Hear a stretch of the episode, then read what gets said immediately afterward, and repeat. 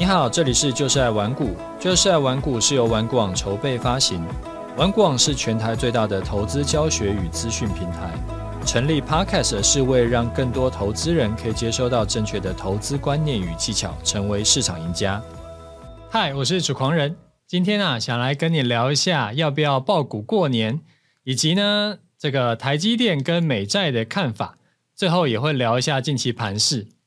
之前我跟你聊过几次，说我这近年来啊，就是物欲越来越低，也不太想买东西，反而呢比较愿意把钱花在体验上面，尤其是带家人一起去的这个共同体验。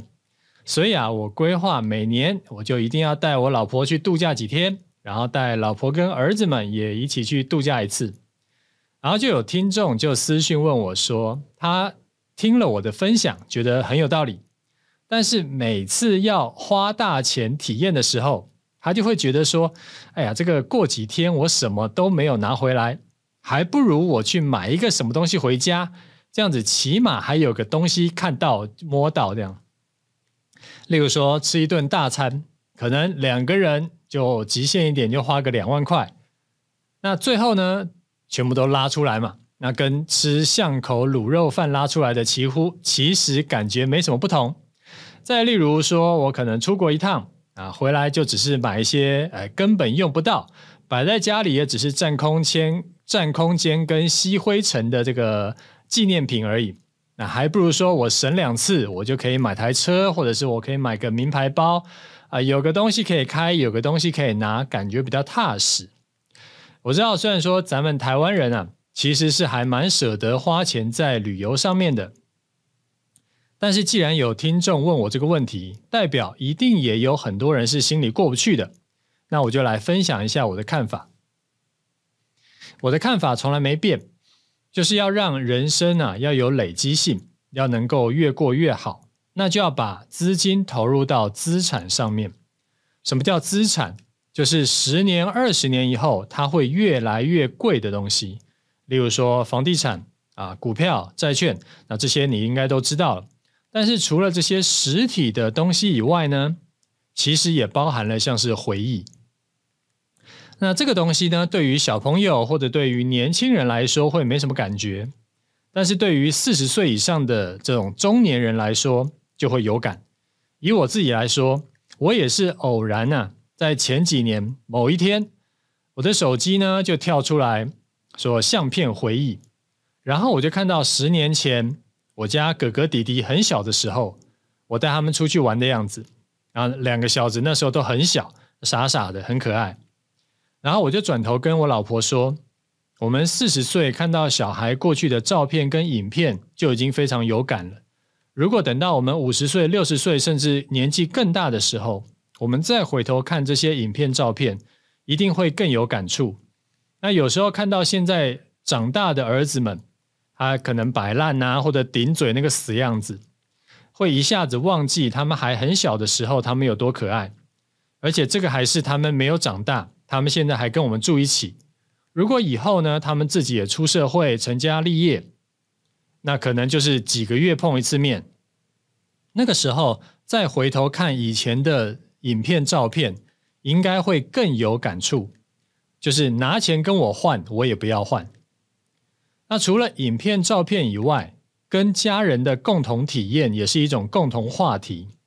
我们之前有一起去过哪里玩，然后当时有发生什么糗事，这个都是随着时间过去会变得越来越有价值的东西。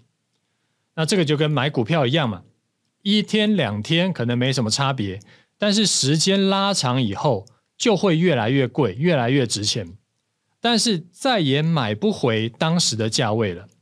同样的，我也没有办法再回到哥哥弟弟一岁两岁，甚至这个在更小以前的样子。所以花钱买体验呢、啊，其实也是资产的一种，都是会越来越值钱，甚至是无价的东西。那对比买名牌包，或者买车，或者买手机这种，都是落地就掉价的东西。当然，买把我觉得把钱啊拿去买体验要更值得。所以就跟你分享一下我的想法。好，另一个呢，想要跟你聊的主题是美债。这是我一个好兄弟问我的，他问说能不能在节目里面讲一下对于美债的看法？没有问题。好，先讲一下结论。我觉得啊，现在美债还在一个相对的低档区，所以有钱就投入是可行的。那放个一两年、两三年，有非常高的几率是可以赚钱。我自己有大概三分之一的投资部位是投在美债上面，那大部分是长天期美债，小部分是中等天期美债。那总金额其实还蛮多的。那为什么我会投这么多钱在美债上呢？因为第一，我的终极投资组合里面啊，它本来就有配置一定的比例在美债上，所以我买美债不是说这两年的事情，我已经买好几年了，好多年了。但是后来我还持续加码的原因，就是现在股市还蛮贵的，我持续投钱要到市场里加码。但是我实在不敢闭着眼睛 all in 在买股票，就是现在股市不是时常在创新高吗？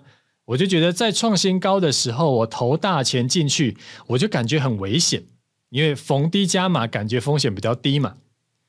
但是因为这个债券呢、它其实还躺在地上，所以我要加码的时候呢，我就可以一部分的钱买股票，一部分的钱买债券，就是同时买股债配配起来。那风险就低很多。那美债的未来走势怎么看呢？债券呢、长期来看跟股市一样是涨多跌少的。那理由已经之前分享过很多次了。美国联准会会不会长期高利率？啊，其实它就会把所有人跟企业都逼死。就是我我所谓高利率，就是可能五趴以上啊，像现在五点五趴嘛。那如果长期高利率，就会把所有的这个公司啦，还有所有的员工都逼死啊，所有的老板也都逼死，通膨死透了，经济也死透了，所以之后预计还是会降息到大概三趴左右啊，也许会更低，也许会更高，大概就是三趴上上下下。那只要有降息，债券呢就会涨多跌少，就大方向是这样。那现在很多人在纠结的是说，FED 因为美国经济太好，所以三月很可能不会降息。那反正三月不会降息就不会降息嘛，那就看五月会不会降息。反正是延后而已，又不是不会降。而且美国经济很好是好事情啊，因为股市上涨，我也可以赚钱嘛，因为我们也有投投入在股市里面。三月不降，甚至五月都不降，其实我也无所谓。因为债券每年配息就给我大概四趴左右，股市上涨加上债券有配息给我，我的资产一样是成长的。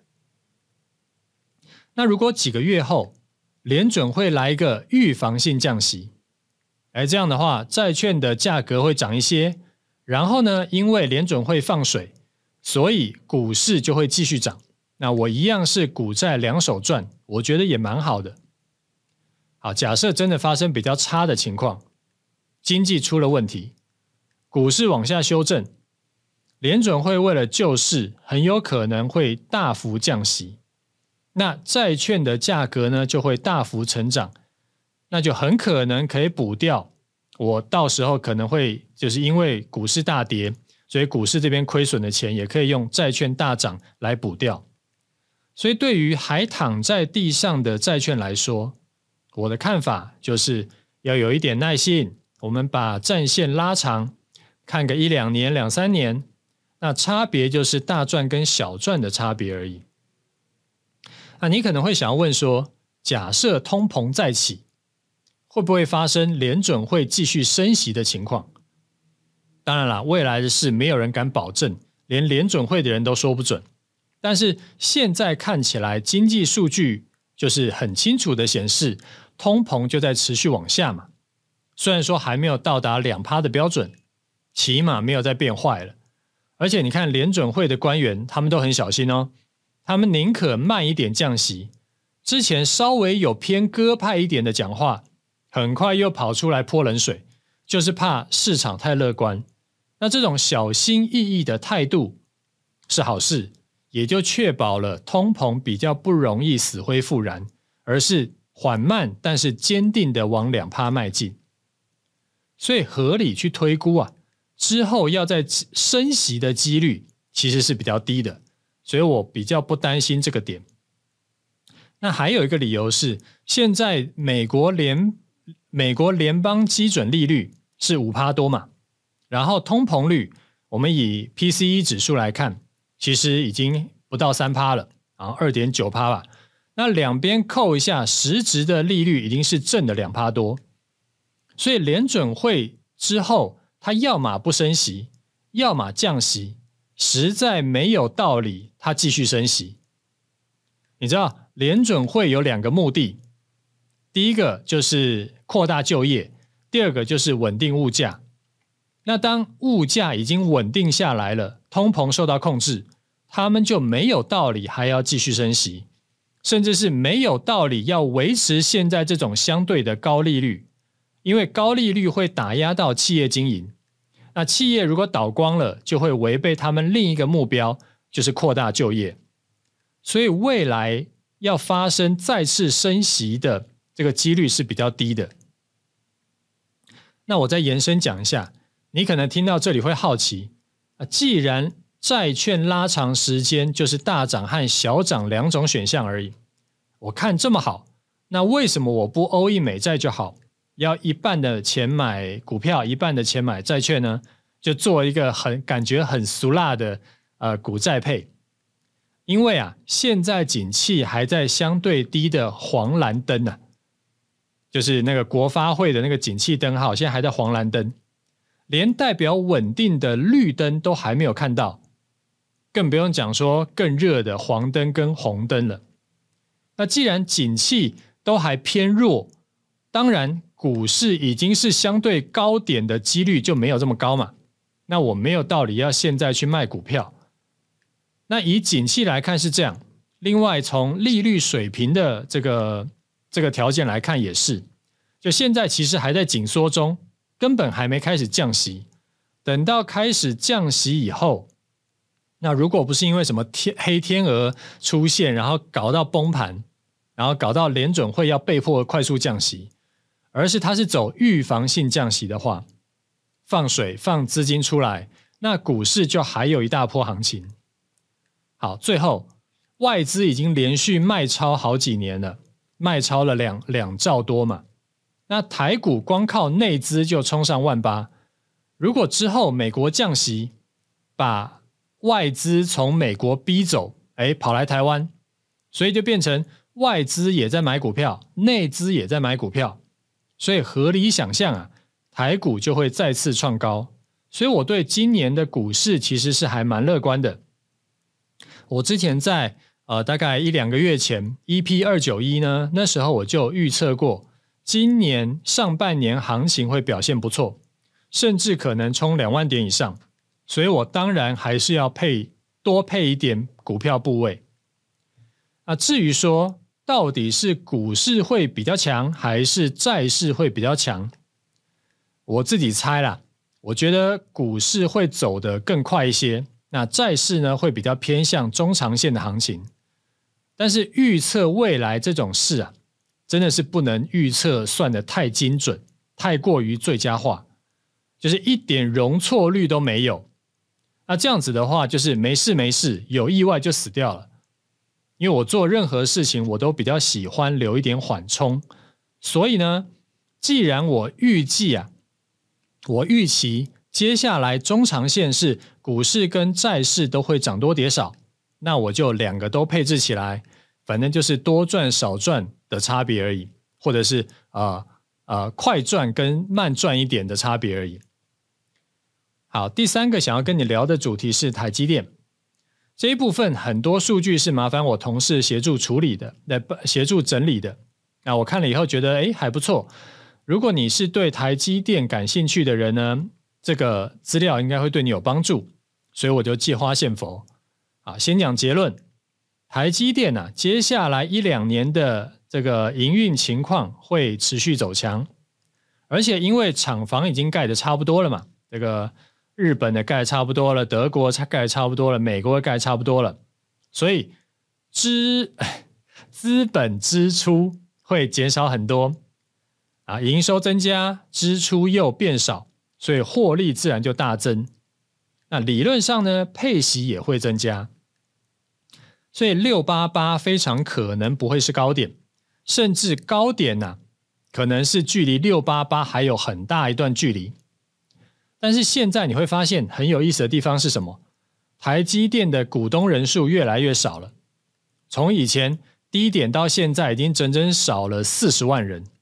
随着股价上涨，好不容易解套了，就通通卖光光。我记得之前有在节目里讲过这件事，这个就是散户的坏毛病，但是很难改啊。通常是这样，我买了股票，然后就下跌，我就套牢了嘛。那套牢铁定是不能卖的，卖了不就实现亏损了吗？因为损失厌恶的心理偏误，所以我根本不考虑停损这件事情。而且这档股票不是长线看好吗？我当然必须要抱牢。那好不容易等了两三年解套了啊，解套以后我就赶紧出清，谁知道它会不会又跌回去？我能够小赚出场，我就很开心了。过去很多股票就这样。然后通常呢，后来的结果就是等到之前被套牢的筹码也都解套了，那就代表上面已经没有任何的解套卖压。如果业绩可以持续成长，通常就会再次往上涨上去。但是因为上面已经没有解套卖压了，所以它涨上去的速度就会更快，然后涨得更多。但个但是这个时候就跟之前卖掉的散户已经没有任何关系了。资策会啊，他预估今年这个台湾半导体总产值呢会超过台币四兆，年增会超过双位数，尤其是先进制程的晶圆代工会是重点。其实这一段话就已经很明显了，就是在说台积电获利展望会很好，因为。台湾唯一的先进制程就是台积电嘛，那放在全世界也只有三星是先进制程的对手而已。但是这几年啊，每次三星要跟台积电抢单都抢输，完全不是对手。所以你要对台积电有信心。但是如果你觉得现在已经涨到六百多块有点贵，你不敢要不敢再买怎么办？其实投资台积电有不止一种方法。第一个当然就是直接买台积电的现股嘛。那台台湾的这个定期定额买进交易户数，买台积电也是最多的。那证交所最最新统计资料，有将近六万户是定期定额在买台积电的。直接买就是简单粗暴，既配息或者是上涨都是轻松赚，但是风险一定比较高。下跌的时候呢，就是直接啊被套牢或者是亏损。如果你是喜欢买整张的人，你不喜欢买零股的，六百多块就是六十几万，买卖的这个金额也比较大，心脏有些人会比较受不了，所以你也可以选择台积电的股期，啊，这个也是一个比较便宜划算的方式。第二种呢，就是投资台积电的供应链相关概念股，你可以随便 Google 一下，就会跑出来很多台积电概念股。但是有一个重点要注意，就是这个概念股啊，它是真的有比较高的成分是接台积电的单，还是它水分比较多，它只是出来蹭一下的？就是因为真的有很多只是来蹭一下，它只台积电占它的那个营收占比可能才可能五趴三趴而已。那这种就是比较多是偏向炒题材的一日行情，那风险就会很高。那赔很惨的就是那种随便网络搜寻、没有认真做功课的人。真正的概念股应该是获利要跟着台积电走，好比说像呃这几年台积电不是跑去日本、美国、欧洲在盖厂吗？所以呢，他们就会指定一些公司要跟着去，它的这个上下游啊，还有它的什么盖厂房的就要跟着去。好，举个例子哈，例如像崇越。它就是日本半导体矽晶圆大厂信越在台湾的重要代理商，还有像中美金转投资的环球金，这两家呢，就是提供台积电所使用的细晶圆。那这个就是大家都知道的事情。你去看台积电跟这些供应商的营收走势，它几乎都是差不多的年增或年减。还有像这个台积电，每年资本支出都是花呃好几百亿啊、甚至好几百亿美元，它在盖晶圆厂嘛。那所以呢，他们就是找汉唐、凡轩来这个搭配，哎、负责建厂。那因为台积电不会为了省钱就去找一些阿萨布鲁的厂商来盖厂，所以他们就是追求的是品质。所以这些建厂供应链呢，随着台积电到全球盖厂，哎，它也能够赚不少钱。但是你要注意哦，今年开始台积电的资本支出开始减少。这个可能也会影响到这些呃要帮忙盖厂的厂商。好，再来就是台积电的晶片做出来就是要找封装厂嘛，呃，封测，那就是跟台积呃台湾最大的封测厂，也是全球的封测龙头的日月光来合作。他们的主力业务呢，就是帮台积电处理晶片的封装跟测试。然后才不会说啊，这个没有测试，然后就直接卖晶片啊，卖到客户那边才出问题，那就糟糕了。所以日月光的业绩也会跟台积电的出货量成正比。那还有一个地方是，你不只是可以直接啊，我们刚刚讲了，我整理一下好了。第一个就是你直接买台积电，第二个呢就是你买它的产业链的股票，最后一个方法就是你去用 ETF 来投资。台湾大型股票的 ETF 非常多种嘛，然后那其中也有一部分都是会去买进台积电当做成分股的。那最大的好处呢，就是呃它比较便宜，它可能才十几块、二十几块、三十几块，它不会像说你直接买台积电是六百块，所以它的呃这个单张的成本比较低，而且投资的风险也比较分散，因为它不是只有买台积电一档股票。那如果你真的很看好台积电，你又很怕说买进去，哎，这六百多块下杀一下，要再杀到三百多，很差。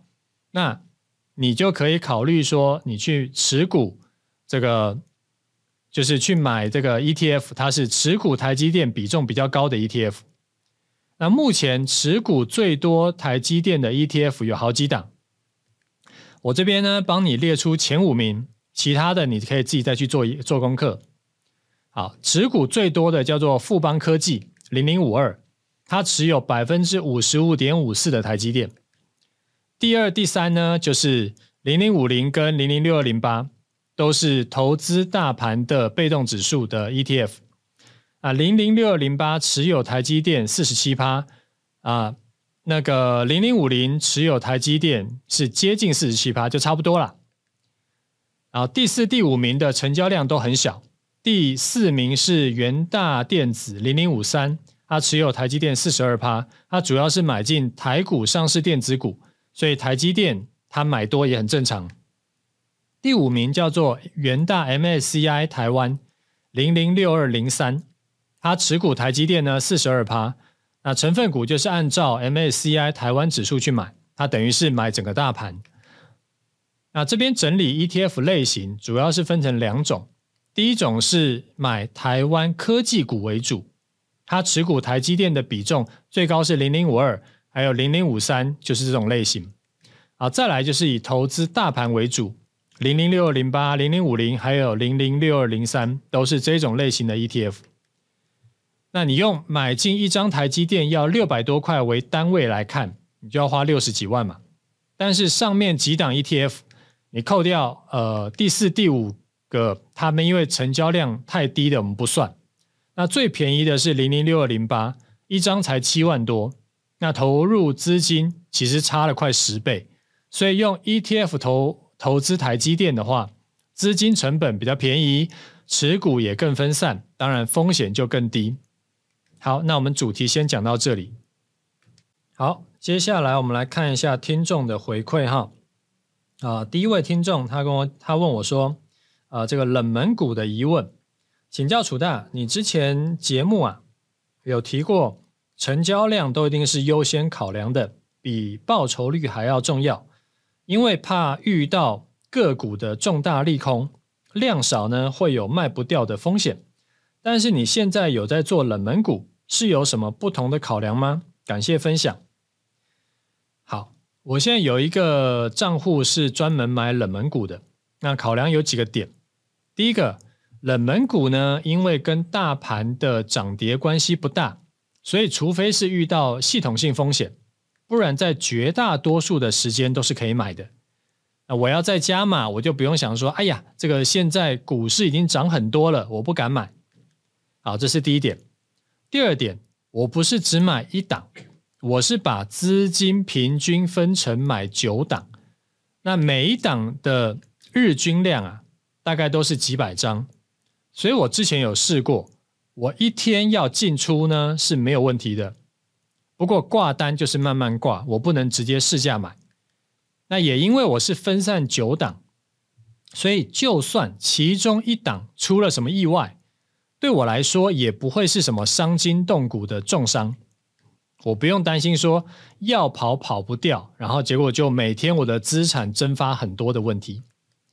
另外，还因为我的冷门股的部位呢，大概只占我总投资资金的四分之一左右，所以假设真的有一档出了什么意外啊，瞬间就跌停了，那我开始慢慢的卖，啊，最后跌了三成我才把它卖光，对我总本金的影响来是多少嘞？其实就是四分之一，再乘以九分之一，再乘以百分之三十。大概是千分之八，其实还不到百分之一。那对我这种过去多年是做期货做习惯的，期期货杀进杀出的这种市场老屁股来说，其实根本就没什么感觉。就是百分之一的资金，这个这真的是没什么感觉啊。就算好，这档股票我腰斩才卖掉好了，不是赔三成卖掉，而是腰斩才卖掉，也不过是本金少了一点三趴。其实一样是没什么感觉。好，第三，还有一个另外的考量啦，就是我过去的投资部位啊，大多是跟指数相关的，啊，不然就是多商品。虽然说有终极波段可以双向做，那遇到空头的时候呢，可以赚钱，但是少了个股的部位，所以这部分呢，就是可以补齐我之前欠缺的策略。之前有说过嘛。每个策略之间的相关性越低，长期操作下来波动的这个幅度就越低，也就是我的资产呢，可以更平稳的成长，不会大起大落。这个就像我们做多商品投资组合的时候，我们会看这个商品它的市场相关性多高，跟市场的相关性越低。同时配置进来，它达到的分散风险的效果越好。那这个我我这边讲的市场就是大盘。好，第四个，最后呢也是最重要的一点，买个股啊高配息，这个对法人户来说是有税务上的优势。那这个其实影响蛮大的，但是做 ETF 的效果呢就没这么好。所以我会特别弄一个冷门股的账户在做。好，那最后我来讲一下最近的盘势看法。最近的盘势啊表现很强，突破了万八以后呢还继续上攻。如果你是长期听我节目的人，你应该知道我已经讲了好几期节目，我都是在看多做多。目前看起来运气不错，盘势有照预期的走。那理由就不提了，我之前已经提过很多很多次。今天我想要讲两件事情，一个是每年都有人在问的这个年，呃，就是老问题，要不要爆股过年？那这个问题呢，可以从几个角度来看。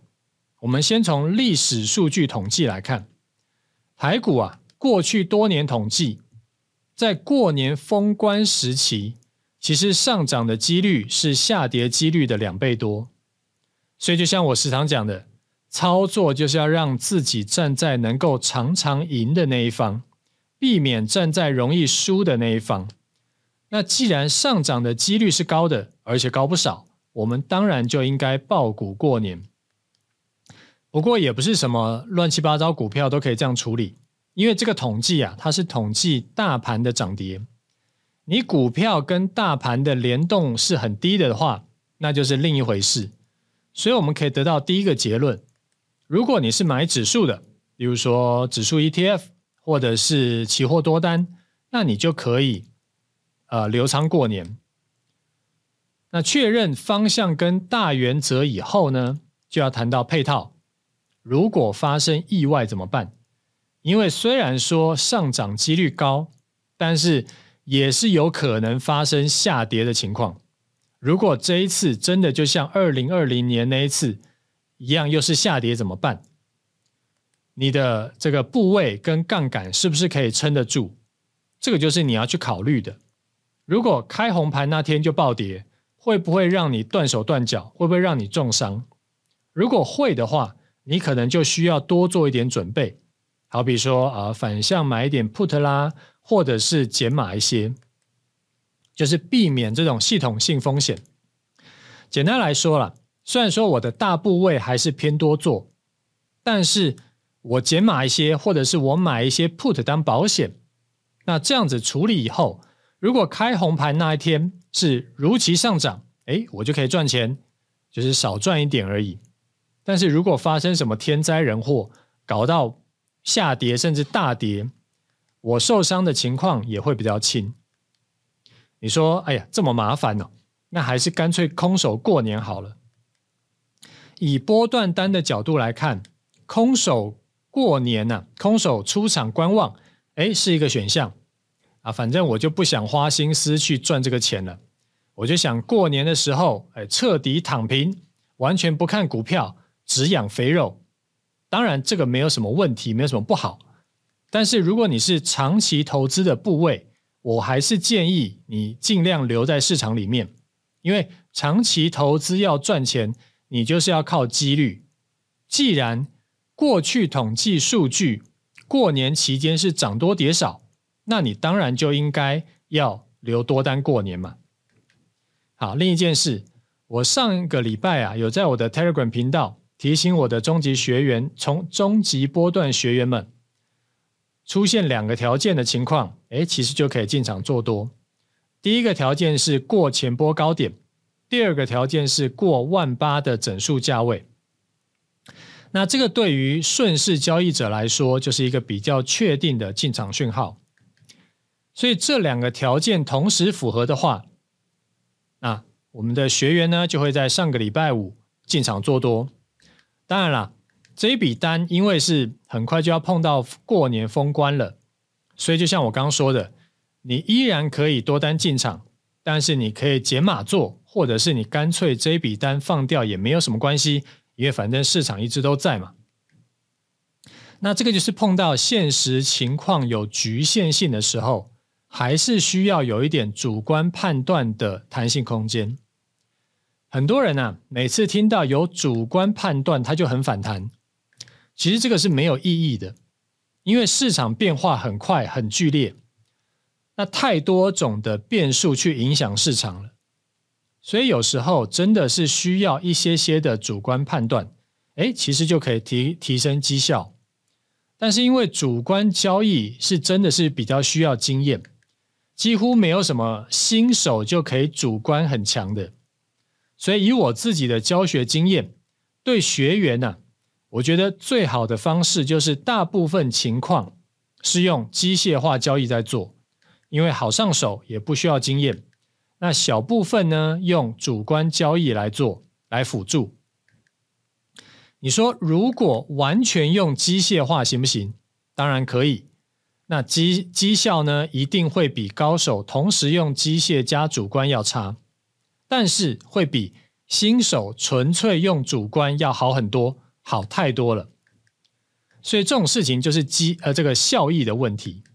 每个人的情况不同，适合的方式也就不同。对主观能力还不足的人来说，纯机械要比纯主观要好多了。上次节目就有人问我说，为什么我可以在一月十六号台股下跌三四百点的时候，我就赶在 Telegram 那时候就讲说，这一次下跌啊，只是一个涨多修正，不是要崩盘，所以这一次不做空。我必须说，这个真的是用主观判断的，因为纯机械来做这种盘，一定会被咬到。那这个就比较真的是没有办法，会需要练习。你不能期望说一个新手他有了一套机械化策略，他就可以完全追上老手，这就不切实际嘛。那新手能够用机械化策略，能够快速达到六七十分以上的六七十分以上的交易水平，其实就已经很犯规了。因为人家老手可能他是用纯主观交易，要到六七十分，他可能会花五年、十年，甚至要更久，而且他可能不知道赔了多少钱，他才做到。好，最后讲回来，学员这一笔多单的成本大概会在一万八千点附近。就是不管你是看啊、呃、大盘还是看期货，那出场的条件呢就设在万八，记得要加滤网。如果到封关前呢、没有触发出场条件的话，要不要出场？你就可以用我刚刚分享的判断方法。你也可以减码或者是买点 put 就好，或者是这一笔单呢可能占你总本金的比例不高，你也可以不用特别处理。好那我们今天节目就先讲到这里，OK，就这样，拜拜。